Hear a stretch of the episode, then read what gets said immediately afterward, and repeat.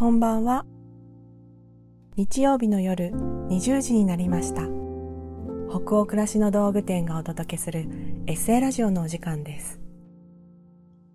一日を無事に終えてほっと一息つきたい時に、明日からを思いながら眠りにつく前の BGM 代わりに、そんな願いを込めたこのラジオ番組は、20時のお疲れ様をテーマに、当店のメールマガジンで配信してきた様々な書き手の皆さんによるエッセイを声でお届けするものです。さて今夜お読みするエッセイの書き手は DJ ナレーターの秀島文香さんです。読み手は北欧暮らしの道具店のスタッフ須山がお送りします。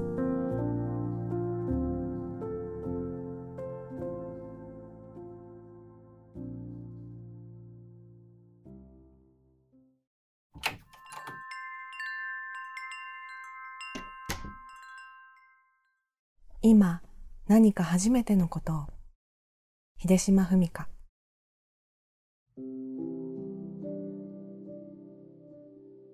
今年は短い夏休みですが9歳の娘のスタンスはだったら毎日全力で遊ぶ。一輪車の練習水風船遊びアクセサリー作りなどなど。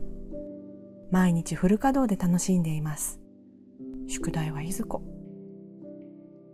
私はどんなことしてたかな？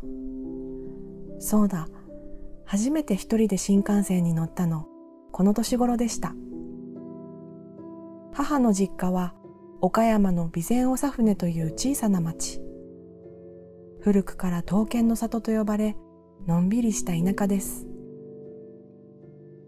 毎年家族で行っていましたが3年生の夏休みだったでしょうか。もう一人で行けるから大丈夫。大見えを切ったもののちゃっかり母に新横浜駅のホームまで付き添ってもらいポンと乗るだけの一人旅。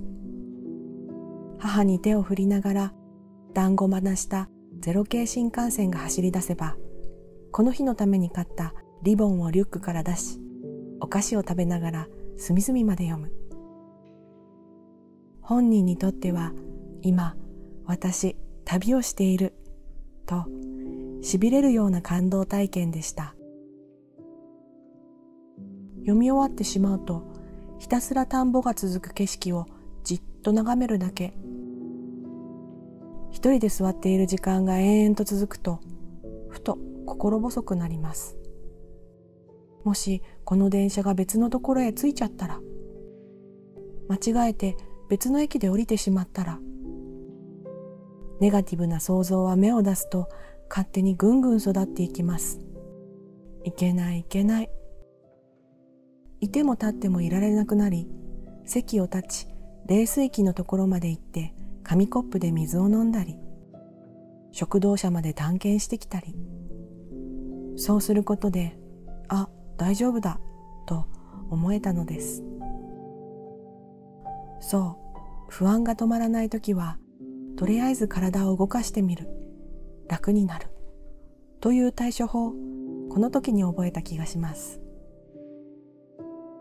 今でも家でもスタジオでも出先でも緊張や不安がもたげてきたらストレッチをしたりうろうろ歩いたり小さな雑務をしたり各種モヤモヤは一旦置いとくねと保留ボックスに入れてちょっと表を歩いてくるわって感じ。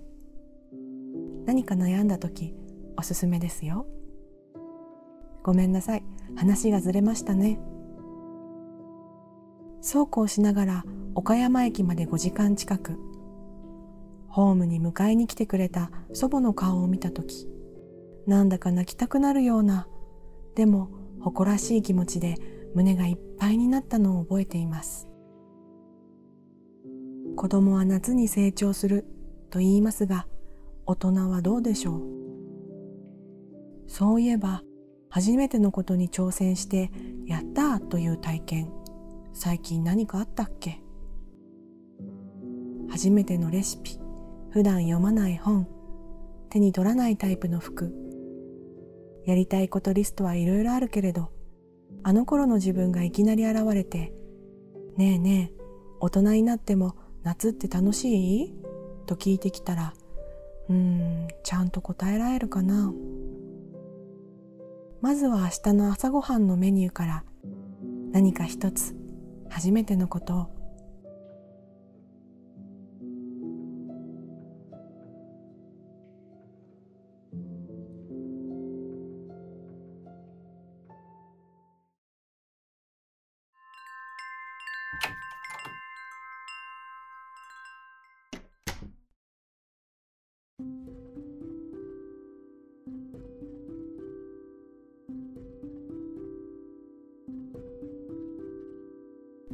今夜のエッセイいかがでしたでしょうか？気持ちがほどけたり明日から始まる一週間のささやかな糧となったら嬉しいです。このエッセイラジオはすでにご好評いただいている人気ラジオチャポンと行こうと同じように北欧暮らしの道具店のサイトやアプリに加えポッドキャストや Spotify、YouTube でも配信をしています。また今夜お届けしたエッセイはテキストでもお楽しみいただけます。北欧暮らしの道具店のサイトやアプリでエッセイラジオと検索してみてくださいね。エッセイを声だけでなく文章で読むことで2度お楽しみいただけますよ。同じ記事の後半にあるフォームからご感想もお待ちしております。それでは今夜も最後までお付き合いいただきありがとうございました。次回はどなたが書いたどんなエッセイをお読みしましょうか。どうぞ楽しみにしていてください。今週も一週間お疲れ様でした。